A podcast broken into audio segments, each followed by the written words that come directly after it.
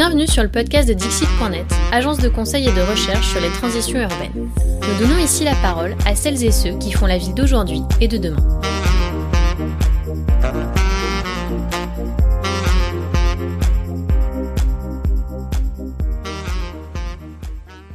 Bonjour, je suis Sylvain Grisot, urbaniste fondateur de Dixit.net. Le 14 juin 2021, j'ai rencontré Isabelle Barraud-Serfati, fondatrice d'IBCity, une agence de conseil et d'expertise en économie urbaine. Elle est aussi enseignante à Sciences Po Paris. Nous avons parlé d'un espace peu traité en ville, le trottoir, mais qui pourtant concentre les enjeux et est désormais le lieu de nombreuses convoitises. Retrouvez toutes nos publications et notre newsletter sur dixit.net. Bonne écoute. Isabelle Barraud-Serfati, bonjour. Bonjour Sylvain. Alors Isabelle, tu as une approche au croisement de l'économie et de la ville, avec un parcours dans différentes structures publiques et privées, si je si je me trompe pas, avant de créer ta propre agence de conseil qui s'appelle EB en 2009. Alors bizarrement, on n'a jamais eu l'occasion de travailler ensemble. On a pourtant pas mal de euh, de, sujets en commun, sujets d'intérêt en commun, mais mais je suis donc attentivement ton travail depuis assez longtemps, notamment euh, parce qu'il est très documenté, avec euh, pas mal de, publications dont on pourra mettre les références sur les commentaires du podcast notamment autour des questions de montage opérationnel et de modèles d'affaires innovants. Mais tu t'es surtout intéressé euh, ces derniers temps à un petit bout d'espace qui nous passionne, euh, car il concentre tous les enjeux d'usage, d'économie et de transition de nos villes. Je veux bien sûr parler du trottoir. Alors, pour échanger sur de bonnes bases d'abord, pour poser un petit peu le, euh, sujet et le décor, est-ce que on, pourrait revenir un petit peu en arrière euh, pour parler un peu des grandes étapes euh, historiques du, trottoir, à, quoi servait le trottoir avant finalement d'être ce dernier espace dans lequel peut se réfugier le piéton? Euh, alors effectivement, moi, mon, mon, intérêt pour le trottoir, il est né en fait en 2018 euh, à la suite de la lecture d'un livre d'Antoine Compagnon qui s'appelait Les chiffonniers de Paris, euh, qui s'intéresse à la figure du chiffonnier, dont il fait la métaphore du poète et dont il montre que c'est une figure qui irrigue toute la littérature du 19e siècle.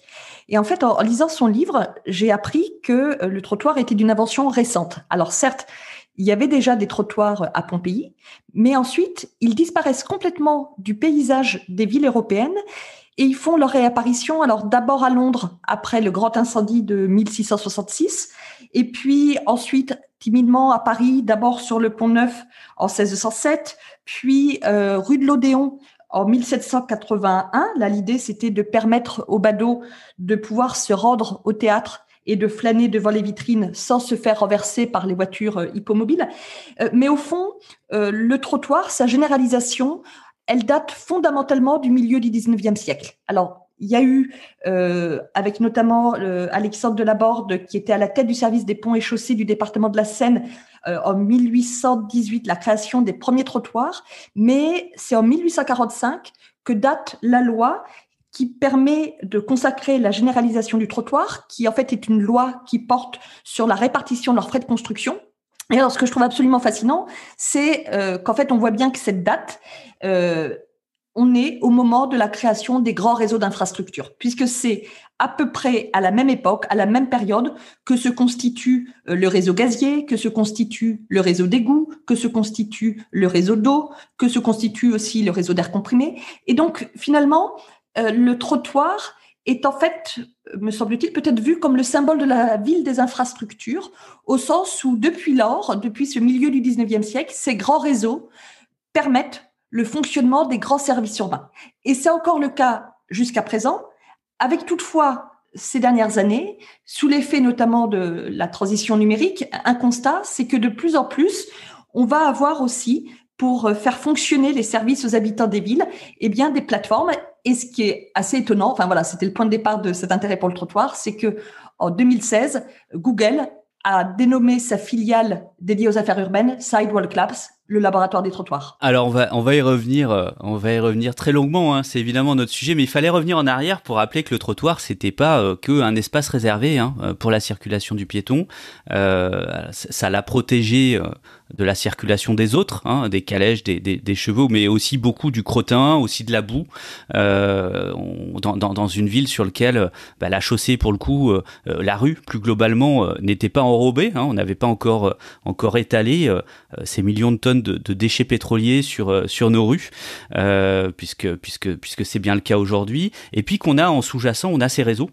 qui dit réseau, bah, dit, dit, usage derrière, dit fonctionnalité urbaine, mais dit aussi gestionnaire, dit organisation, dit planification, etc. Donc on va parler de tout ça autour de cette figure du trottoir, hein, mais plus largement de, la rue, euh, de l'espace public. Un espace public qui est, donc, tu, commençais à l'aborder, hein, le, théâtre de transformation très rapide en ce moment, en tout cas depuis quelques années, avec de nouveaux usages. Euh, on pourrait le voir, de nouveaux acteurs, tu viens d'en citer un, et puis aussi de nouveaux enjeux, euh, notamment au croisement de ces transitions numériques et écologiques. Alors, est-ce que tu pourrais nous, raconter un peu ton observation de ces, dernières mutations, ces mutations de ces, dernières années? On parlera après du, choc hein, de la pandémie, euh, et, aussi celles que tu vois venir.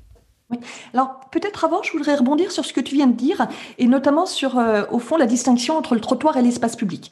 Parce que il y a quand même un paradoxe, enfin moi je j'en reviens toujours pas, c'est que évidemment tout le monde sait ce qu'est un trottoir. C'est un mot du langage courant, il figure euh, dans les imagiers à destination des, des tout petits, donc euh, c'est un des premiers mots quasiment que, que va apprendre un, un, enfant. Et pour autant, eh bien c'est un mot qui est qui était en tout cas jusqu'à présent quasiment absent du discours des urbanistes. Euh, par exemple, dans l'aventure des mots de la ville ou dans les 100 mots de la ville, eh bien, le mot trottoir ne figure pas.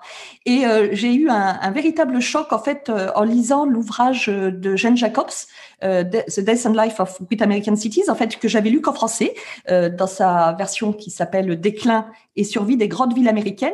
Et en fait, cette grande urbaniste américaine parle beaucoup du trottoir, mais ce qui est assez étonnant, c'est que euh, justement dans la version française du livre, tous les chapitres qui comportent le mot sidewalk, donc euh, trottoir, sont traduits par le mot rue. Et, je pense que euh, ça dit quelque chose en fait d'une forme d'impensé du trottoir, qui par ailleurs est un objet qui juridiquement n'existe pas. Il pas euh, dans la loi, euh, on va dire jusqu'à 2010, et encore c'est vraiment un peu en creux que, que, la notion existe. Et donc il y a, cette forme en fait de, paradoxe entre un mot que tout le monde connaît, qui est, qui est vraiment très utilisé, et finalement un objet qui est un peu un objet urbain non identifié. Une des raisons, je pense, c'est peut-être le fait que c'est un objet qui a été connoté assez négativement parce que associé à la prostitution et à la vie dans la rue. Et puis par ailleurs, l'espace public est plus large parce que il permet de désigner à la fois les places, les espaces verts, euh, donc euh, une portion de la ville qui est plus large, et puis il permet aussi d'insister sur euh, la dimension de citoyenneté dont est porteur l'espace public. Et, je crois que le trottoir, l'intérêt, c'est que justement, il permet euh, évidemment, cette dimension de, vecteur de citoyenneté, je ne l'oublie pas du tout, mais je crois que parfois, il faut la mettre un tout petit peu de côté pour voir que le trottoir, ce n'est pas que ça, et qu'il est porteur, justement, on va, on va en parler, de, nouvelles pratiques, de nouvelles considérations, euh, et puis aussi que ça n'est pas qu'un espace qui est euh, le, le pendant de la chaussée, mais qui a une valeur en tant qu'espace de fixité, espace pour stationner. Alors je pense qu'on l'a vu euh, aussi euh, avec avec ce choc, notamment ce choc parisien de, de l'éruption des, acteurs de, la trottinette, hein, où, tout à coup euh, bah, l'encombrement. Donc nouvel acteur, nouvel usage, hein. euh, l'encombrement de véhicules euh, de, ces trottinettes qui qui encombrent encore hein, à certains endroits le trottoir. Tout à coup, on est arrivé au bout au bout d'un système. Et la symbolique, pour le coup là, du trottoir encombré, ou du trottoir dangereux d'ailleurs, qui, qui, est revenu de façon récurrente, qui, qui, devenait un, qui devenait encore un espace circulé, a, a, beaucoup choqué, sans doute assez assez légitimement, et, et a remonté l'attention donc là, là, on a un nouvel acteur, euh, des nouveaux acteurs, hein, qui sont ces opérateurs, des nouveaux usages que sont, euh, que sont ces, ces micro-mobilités. Est-ce qu'on peut continuer un peu le panel pour, euh, pour voir un peu les transformations de cet espace-là? Mais en effet, il fallait préciser de quoi, de quoi on parle? Alors, je, je dirais qu'effectivement, si, si on regarde, moi, mon, mon prisme d'approche, en fait, c'est de regarder finalement le, trottoir par le prisme des opérateurs et des acteurs du trottoir. Hein. Ce qui est, ce qui est j'entends bien un prisme très réducteur, mais ça permet, me semble-t-il, de faire un petit pas de Oui, mais c'est pas celui qu'on a d'habitude, donc c'est très bien de changer de regard. Alors, euh, effectivement, euh, il me semble que, la, alors déjà, la, question de l'encombrement du trottoir, ce qu'il faut bien voir, c'est qu'elle est complètement récurrente en fait. Là, en ce moment, euh, on est en, juin 2021. Là, on parle beaucoup des terrasses qui fleurissent sur les trottoirs, mais il y a deux ans, c'était la question des trottinettes. Il y a trois ans, c'était la question des vélos euh, flottants qui stationnaient sur le trottoir. Il y a quatre ans, c'était la question de la publicité sur le trottoir. Et puis, si on remonte, euh, il y a plus de 100 ans, eh bien, par exemple, en 1882, il y avait un architecte belge qui dénonçait l'encombrement des trottoirs et notamment, il se plaignait des voitures à bras, mais surtout des voitures renfermant des enfants qui étaient poussés par la bonne ou la mère. Et en fait, il dénonçait les poussettes qui venaient de faire leur apparition. Donc finalement, ce qu'on voit, c'est que l'irruption des poussettes dans l'espace public. Et donc ce qu'on voit, c'est qu'en fait, euh, fondamentalement, eh bien, les encombrements du trottoir, en fait, ils évoluent au fil, des mutations qui saisissent la ville. Et c'est pour ça que c'est très intéressant parce que ça permet justement de, saisir ces transformations. Alors, dans les occupations traditionnelles du trottoir, il y a évidemment les occupations par le piéton, et puis les occupations par euh, les étals de magasins, les terrasses des cafés ou des restaurants. Il me semble que, tu, poses la question des, nouveaux acteurs, il me semble qu'il y a eu, on va dire, euh, de nouveaux acteurs qui sont arrivés sous l'effet de la transition numérique, avec deux effets. Premier effet de la transition numérique, finalement la date clé c'est 2007, hein, c'est la naissance de l'iPhone, et c'est le fait que désormais la plupart des habitants des villes ont un super ordinateur dans leur poche, ce qui leur permet d'être géolocalisés et de recevoir et d'émettre des informations en temps réel. Et ça, c'est à l'origine euh, notamment de toutes les offres de VTC, de véhicules de transport avec chauffeur, ou bien des offres de micromobilité. Donc ça, c'est les Uber, euh, c'est les trottinettes, etc. C'est ça. Et la logistique aussi. Et donc ça, c'est permis par le numérique, mais c'est aussi permis par le numérique dans le fait que le, les, les, acteurs qui fournissent ces nouveaux occupants, nouvelles occupations du trottoir, ce sont des plateformes du numérique qui obéissent à des modèles bien spécifiques et qui ont de fait intérêt à inonder le marché pour occuper une place dominante. Et donc on peut dire que l'irruption des trottinettes électriques sur les trottoirs de nos villes, c'est pas juste un engouement des habitants pour la trottinette, c'est aussi lié à un modèle économique du numérique. Alors on va, on va, on, prend, on prend 15 secondes là-dessus, ça me semble important. Hein. Euh, euh on, est bien là-dessus, euh, donc on, on, a une double, double bouleversement hein, par, par, par, le numérique, à la fois des services de mobilité Hein, qui viennent toucher euh, l'occupation du trottoir, on va le voir, notamment un certain nombre d'espaces encore plus critiques, euh, mais aussi euh, le développement du e-commerce par la multiplication des livraisons. Hein, donc là, là, c'est pas un service dans l'espace public, mais il a, c'est un service numérique qui a un impact très réel, très concret dans la ville et, et, qui touche l'espace public, la rue, et donc euh, et donc derrière le trottoir. Tu parlais d'un business model ou d'un mode d'organisation qui, qui, est particulier. Euh, l'idée hein, du développement de ces, ces plateformes, c'est bien à un moment de venir envahir le marché. Donc pas de répondre directement à une demande, mais finalement de créer la demande euh, par une suroffre euh, et, et, notamment d'être très rapidement euh, dominant euh, sur, sur un marché et d'être seul et d'être seul présent, quitte à remonter tardivement euh, à remonter tardivement les prix une fois que le, marché est organisé. C'est ce qui a été tenté par un certain nombre d'opérateurs de vélos, notamment chinois, hein, au faux. là, il y a eu un effondrement complet du marché. Aujourd'hui, on, on, est dans le cadre des trottinettes encore hein, sur des services qui fonctionnent sur ce mode-là, sur lequel c'est c'est au début, en tout cas, on, est sur un fonctionnement à perte, mais si on prend l'exemple de Uber, euh, euh, on est aussi sur une rentabilité euh, qui est aujourd'hui, qui n'est pas avérée du service. Hein. donc l'idée, c'est d'être présent, et l'idée, c'est donc d'envahir directement l'espace public, d'être extrêmement visible, d'où aussi des contre-coups et des problèmes d'acceptabilité qui sont qui sont extrêmement extrêmement importants. Donc on l'a vu, transition numérique, irruption de nouveaux acteurs, on a quand même une pandémie hein, euh, qui, a montré par l'absurde euh, aussi les incohérences de l'organisation de notre espace public. En tout cas, euh, qui l'ont pas révélé, hein, on l'a pas appris, mais là, là, ça l'a montré de façon d'autant plus cruciale. Des rues incapables de faire passer euh, un trafic vélo en croissance, euh, des trottoirs tellement exigus qu'il est souvent impossible d'y circuler en maintenant une distance physique raisonnable. finalement, un espace de public, un espace public, pardon, qui, qui manque de souplesse, mais qui a parfois été étonnamment résilient, hein, qui a permis finalement de développement d'usage qu'on n'imaginait pas, qui s'est parfois adapté de façon extrêmement rapide et inattendue. Alors, qu'est-ce que tu, retiens hein, sur, sur notre bout de trottoir Qu'est-ce que, qu'est-ce que tu retiens un peu de cette, cette année hors du temps? Oui, euh, alors juste là encore pour rebondir en, un mot, mais on en reparlera peut-être tout à l'heure, hein, c'est que effectivement euh, ces objets du numérique qui euh, peuvent disparaître euh, aussi rapidement qu'ils ont envahi le trottoir, ça pose évidemment des vrais défis de gouvernance pour les collectivités. c'est un autre sujet, on peut en parler. Oui, mais c'est un sujet central. C'est comment est-ce qu'on gère l'irruption de ces acteurs, les barbares pour certains et peu importe. Comment on gère les transformations dont on n'est pas sûr qu'elles sont pérennes sur un espace qui est euh, designé, hein, euh, qui est organisé en général pour n'être transformé que tous les 30 ans.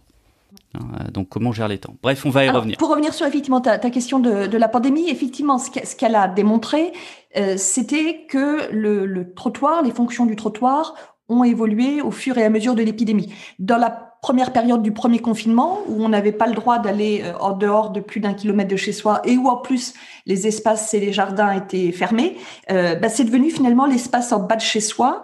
Et euh, on peut considérer que ça consacre finalement euh, une idée qu'on voit se développer, que de plus en plus, le trottoir devient une sorte du prolongement du domicile, selon des pratiques qui finalement sont sans doute plus fréquentes dans, euh, dans les pays méditerranéens. Mais ça consacre aussi peut-être le fait que la figure du riverain devient euh, au moins aussi importante, sinon plus, que la figure du piéton. En tout cas, ces deux figures euh, viennent s'intéresser au trottoir. Ensuite, c'est devenu, là je reprends l'expression de, de Mathieu Chassigné de c'est devenu la salle d'attente des commerces. On a vu aujourd'hui, euh, pendant à, l'ouverture des commerces, tous les gens qui faisaient la, queue devant les boutiques sur le trottoir, puis c'est devenu le lieu du click and collect, puis c'est devenu le lieu qui permet aux terrasses et aux restaurants et au café de pouvoir continuer à fonctionner. Et puis, c'est devenu le lieu pour euh, installer, par exemple, des tentes pour euh, se tester. Et effectivement, ça consacre l'idée que, euh, sans doute, l'espace public est au fond, enfin, ou plutôt le trottoir et sa bordure de trottoir. J'ai oublié de dire que quand je parle de trottoir, j'associe toujours la bande de stationnement avec. Hein. C'est vraiment cette portion du, trottoir qui inclut euh, le, trottoir et la partie consacrée au stationnement. Euh, et donc, ça, montre que cette bordure, au fond, elle est sans doute l'espace le plus résilient parce que ça devient le lieu qui permet de faire apparaître de nouvelles fonctions en fonction des besoins du moment. Et puis, ça rejoint euh, justement un troisième facteur de mutation des, usages et des occupations du trottoir, qui est la transition écologique.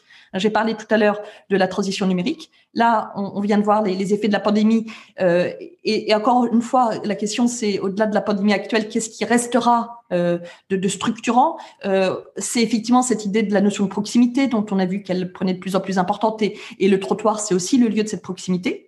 Et puis la transition écologique parce que on voit bien que c'est sur le trottoir qu'on peut installer euh, des arbres, euh, des bacs euh, avec de la végétalisation, qu'on va pouvoir installer des bornes d'apport volontaire pour les déchets, qu'on va pouvoir installer des micro-plateformes de compostage urbain, ce que font par exemple les alchimistes, avec d'ailleurs un, une autre question qui est la question finalement de la, la miniaturisation des grands réseaux qui prend de plus en plus place au pied euh, des immeubles ou des, logements des, gens.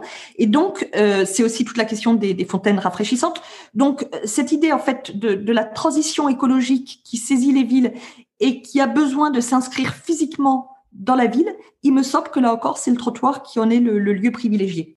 On a donc parlé de, l'espace public, de la rue, du trottoir que tu commençais à élargir hein, à l'instant, notamment sur la, la, bande de stationnement. En fait, il y, a un espace encore plus convoité parce que c'est bien de ça dont il s'agit. Euh, c'est la bordure, the curb, euh, comme diraient les euh, comme diraient les Américains. En tout cas, une bordure symbolique, c'est-à-dire pas nécessairement euh, cette bordure uniquement, euh, cette bordure béton ou granit, hein, d'ailleurs, qu'on va retrouver pour faire la liaison entre la chaussée et le trottoir, mais globalement l'ensemble de ces espaces de contact entre les flux d'un côté hein, et, et, de l'autre côté les usages statiques. C'est à la fois les lieux de dépose d'un taxi ou d'un Uber, un espace de stationnement pour un camion de livraison d'Amazon, une place de parking qui est dédiée temporairement à un opérateur de trottinette ou à une terrasse de bistrot euh, euh, pour, euh, gérer les impacts de la pandémie. C'est donc un espace qui est rare, qui permet de faire beaucoup de choses, hein, quelque part, qui, est résilient parce que non prescrit, hein, sur lequel on peut avoir des usages variés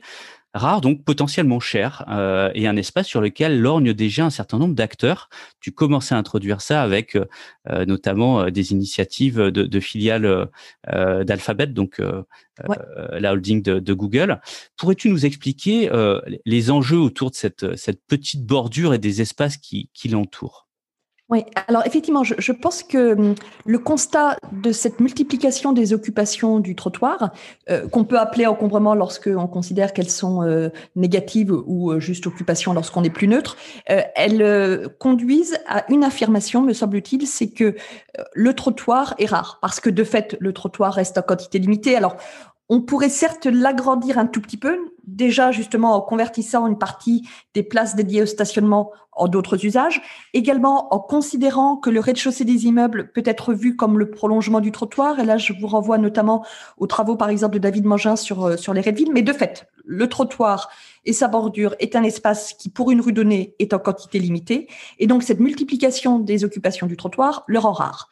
Et ce qui est rare est cher. Et donc, fondamentalement, il me semble que ce qu'il faut que les collectivités, euh, dont il faut qu'elles prennent conscience, c'est que euh, cette rareté du trottoir amène à le considérer différemment. Alors après, pour revenir plus précisément sur ta question, ce qu'on voit, c'est que justement, une manière de faire face à cette rareté du trottoir, c'est une pratique qui se développe notamment aux États-Unis et au Canada, qui s'appelle le curb management, le management de la bordure de trottoir, et en fait qui consiste à faire deux choses, qui consiste d'abord à numériser l'information sur le trottoir, c'est-à-dire en fait à considérer le trottoir non pas comme une bande qui serait euh, euh, indistincte de part et d'autre, mais euh, comme en fait une somme de micro-espaces, une somme d'espaces pixelisés, et, et chacune de ces occupations étant précisément informée quelles sont les caractéristiques à cet endroit-là de ce morceau de trottoir physiquement, en termes de réglementation qui s'y applique et en termes d'occupation en temps réel, et l'opérateur de bordure de trottoir va permettre de faire l'appariement en temps réel entre cette disponibilité de trottoir et un besoin de trottoir. Parce qu'aujourd'hui, on est on n'est pas sur une gestion. En fait, on est, sur un, mode d'organisation passif hein, de, de, de, cette bordure. Finalement, on investit, on la laisse vivre. Euh, on n'a pas, on n'a pas du côté des collectivités, dans la plupart des collectivités, à la fois euh, euh, d'un côté la connaissance hein, du lieu, euh, qu'est-ce qui est là et quels sont ses potentiels, et de l'autre côté encore moins euh, une gestion dynamique, c'est-à-dire qu'on va venir euh, répondre éventuellement au coup par coup par des autorisations à, des besoins ponctuels ou des besoins plus durables. Hein. mais en tout cas, il n'y a pas, il a, pas une recherche de, valorisation. Alors, ces opérateurs, ils interviennent sur aujourd'hui dans quel sur, quel type de territoire, sur quel type de marché, quels, sont leurs objectifs? Alors, aujourd'hui, enfin, de ce que je peux observer de, ce qui se passe en fait aux États-Unis et au Canada, on va avoir effectivement des opérateurs comme Cord, qui est donc euh, une spin-off d'Alphabet, la maison mère de Google, qui va être cet opérateur qui va donc à la fois informer au sens donner des informations, numériser des informations sur le trottoir et vendre cette information à des opérateurs qui sont là-bas plutôt des opérateurs de type justement euh, VTC, logistique, donc autour de cette notion de mobilité. Hein. Moi, je pense que la question doit se poser plus largement justement sur euh, la manière aussi euh, de faire la même chose à destination d'acteurs qui sont des acteurs, par exemple, autour de la transition écologique.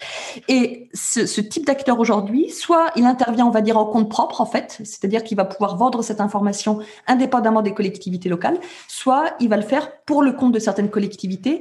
Une des villes qui est très en pointe sur ces réflexions, c'est la ville de Seattle euh, aux États-Unis. Mais dans tous les cas, et, à mon avis, là, il y a un vrai sujet euh, pour les collectivités en France, c'est la question justement de savoir comment les acteurs publics maîtrisent ces acteurs de la couche informationnelle du trottoir. Hein. Ce que j'appelle la couche informationnelle, c'est l'idée de se dire, bien évidemment, le trottoir, c'est une couche physique, mais ce qu'on voit, c'est que de plus en plus, la dimension euh, information sur l'espace public devient de plus en plus importante. L'accès à l'information, euh, pardon, l'accès à l'espace public passe de plus en plus par l'accès à l'information sur l'espace public. Là, j'ai parlé des opérateurs du curb management, mais il y a aussi les opérateurs tout simplement cartographiques. Et je vous renvoie à l'article de Vraiment Vraiment qui avait fait un, papier qui avait pas mal secoué les, milieux urbains sur euh, le fait que justement Google Maps était de plus en plus un instrument d'information sur la ville et qui, définissait les centralités de la ville. Et donc, ça pose la question, comment les collectivités aujourd'hui euh, gouvernent ces acteurs de la couche informationnelle maîtriser le sujet, hein, euh, la maîtrise de la donnée, la maîtrise des usages. On a aussi des opérateurs sur lesquels, euh, euh, on, l'a vu tout à l'heure, hein, en termes de méthodologie, la question est pour un certain nombre d'entre eux d'envahir, euh, d'envahir le marché, d'être dominant euh, très tôt. En tout cas, le, le respect de la règle et, pas dans les grands fondamentaux. Et, et par ailleurs, l'idée, c'est souvent plutôt d'aller plus vite que l'existence de la règle, hein, de venir se positionner finalement aussi dans les marges de, de tout ça. Il y a il y a une startup qui s'était positionnée aux États-Unis. C'était une initiative assez assez marrante où, sur lequel ils venaient vendre finalement euh, une place de parking bientôt disponible. C'est-à-dire que vous, vous alliez libérer votre place de parking sur la rue, euh, ce qui est une ressource rare euh, puisque toutes les places sont prises. Eh ben, bah, la startup se positionnait en disant, bah, on va vous rémunérer de cette information-là qu'on va vendre à un tiers qui lui va venir piquer votre place de parking. Alors, il se trouve que les collectivités locales se sont immiscées dans le système pour dire que quand même fallait pas pousser. Mais, on a un certain nombre de biais comme ça qui peuvent être qui peuvent être apparents. Ça veut dire ça veut dire quand même pour les collectivités de sortir de la naïveté, de maîtriser, euh, euh, maîtriser à un moment la connaissance, maîtriser l'espace public, euh, donc maîtriser la donnée, et puis inventer des modes de, régulation. C'est vraiment le, le sens, le, sens que prend le vent aujourd'hui, c'est-à-dire une reprise en main par, par les collectivités. On voit aussi se développer des modes de gestion privés. Hein, d'un certain nombre d'espaces publics. comment est-ce que toi tu vois les, les, perspectives pour, pour tout ça? Je, crois, euh, déjà que la première étape, c'est cette prise de conscience que le trottoir et sa bordure, euh, c'est véritablement un actif clé, un gisement de valeur. Et il faut que les collectivités en aient conscience. Si, déjà elles ont conscience de, de cela, il me semble que c'est la, première étape pour qu'elles puissent euh, davantage justement garder cette valeur du trottoir pour elles. Ensuite, par rapport à la hum, question des nouveaux acteurs, je ferai un distinguo entre d'un côté, par exemple, les opérateurs du numérique notamment euh, ceux qui viennent sur l'information, pour lesquels la question de la maîtrise par les collectivités est quand même, me semble-t-il, très délicate, des opérateurs qui sont plutôt justement les opérateurs euh, de micromobilité ou les VTC ou de logistique, pour qui le trottoir est une ressource clé. Et là, il me semble que ce qu'il faut bien avoir en tête, c'est que justement, à partir du moment où ce sont les collectivités locales qui sont les propriétaires de cette portion de l'espace public, eh bien, ça veut dire que elles peuvent jouer de cette ressource clé pour ces opérateurs du numérique pour gouverner. Euh, et donc, voilà, il, faut, il me semble que c'est important de, de, considérer que le trottoir peut être un levier de régulation à disposition des collectivités, avec toutefois euh, des vrais sujets juridiques. Mais je pense que là aussi, il y a une réflexion à ouvrir pour que le, droit euh, s'adapte à ces nouvelles pratiques. En fait, c'est que, euh, tu l'avais dit tout à l'heure, hein, les, les, les VTC, les opérateurs de logistique, en fait, souvent, ils ne font que stationner de manière très éphémère sur le trottoir. Les, Nord-Américains ont un mot qui est le mot curb kiss, le baiser du trottoir en fait, et, c'est cette idée que hop, il, le touche et puis il, sort bon. Or aujourd'hui, on avait eu le même débat au moment de ce qu'on avait appelé la taxe kebab euh, en 2011 à, Avignon en fait. Euh, c'est que le, droit du domaine public ne permet pas de taxer ces occupations très ponctuelles de l'espace public. Donc là, il y a, aussi un, sujet à ouvrir sur, encore une fois, le plan du droit. Oui, parce qu'on a à la fois un, potentiel en termes de, valorisation euh, de cet espace rare, hein, qui aujourd'hui est, convoité euh, euh, par certains. il y a aussi un, vrai potentiel en, termes de problèmes, hein. c'est-à-dire qu'il y a du conflit d'usage qui est vraiment important, et c'est là que rentre aussi, rentre aussi en ligne de compte le droit, la gestion euh, et, quelque part, on revient aux fondamentaux, c'est-à-dire que l'espace public, et singulièrement le trottoir, mais l'espace public dans sa globalité, euh, c'est un espace fini, euh, qui est par nature limité, qui est au cœur de la ville, qui est au cœur de nos usages d'urbains, mais aussi de citoyens, et, donc un, espace démocratique, et, que quelque part se pose la question de comment est-ce que nous, collectivement, et donc via, via, via, via nos pouvoirs publics, via des formes de régulation, on a le choix, on arrive à, hiérarchiser hiérarchiser les usages, dire quels usages sont légitimes, euh, lesquels ne le sont pas euh, dans la ville, et, finalement venir réguler tout ça. L'espace public, c'est pas un espace de jungle, donc tant mieux. Hein. Encore faut-il arriver à, le comprendre, à le mesurer, à maîtriser les données, et puis et puis quelque part à passer sur une forme de gestion active de tout ça, et, et, non plus un regard passif posé sur les usages des uns et des autres.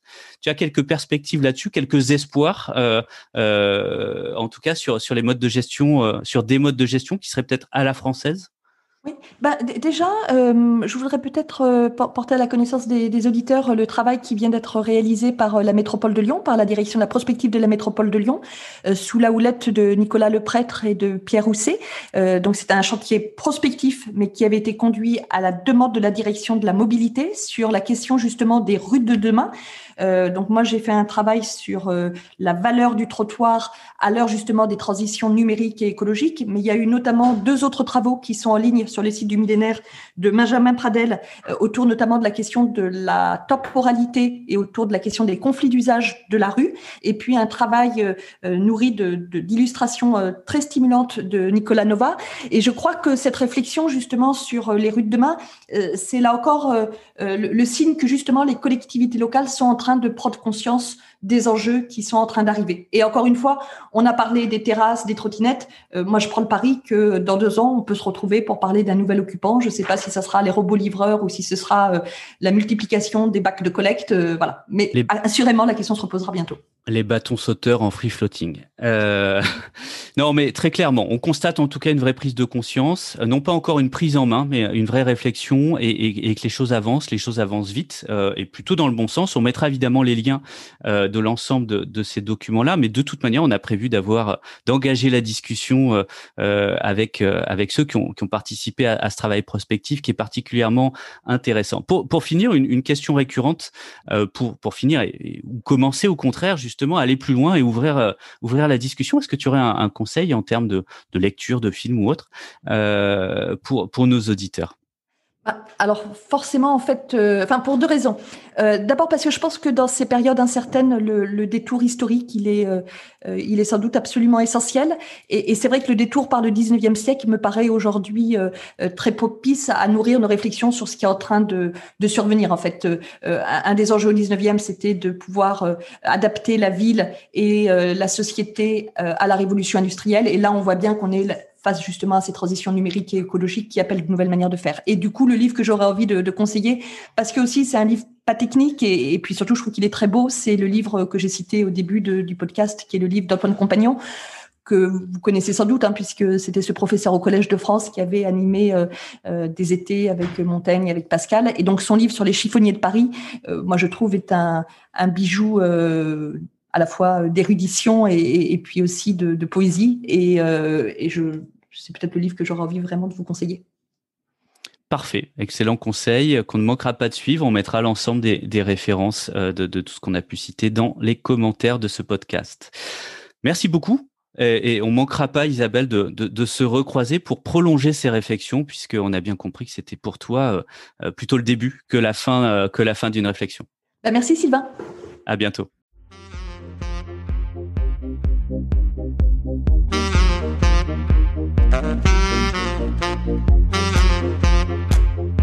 Merci pour votre écoute. N'hésitez pas à vous abonner à notre newsletter sur dixit.net slash newsletter et à bientôt pour une nouvelle rencontre avec celles et ceux qui font la ville d'aujourd'hui et de demain.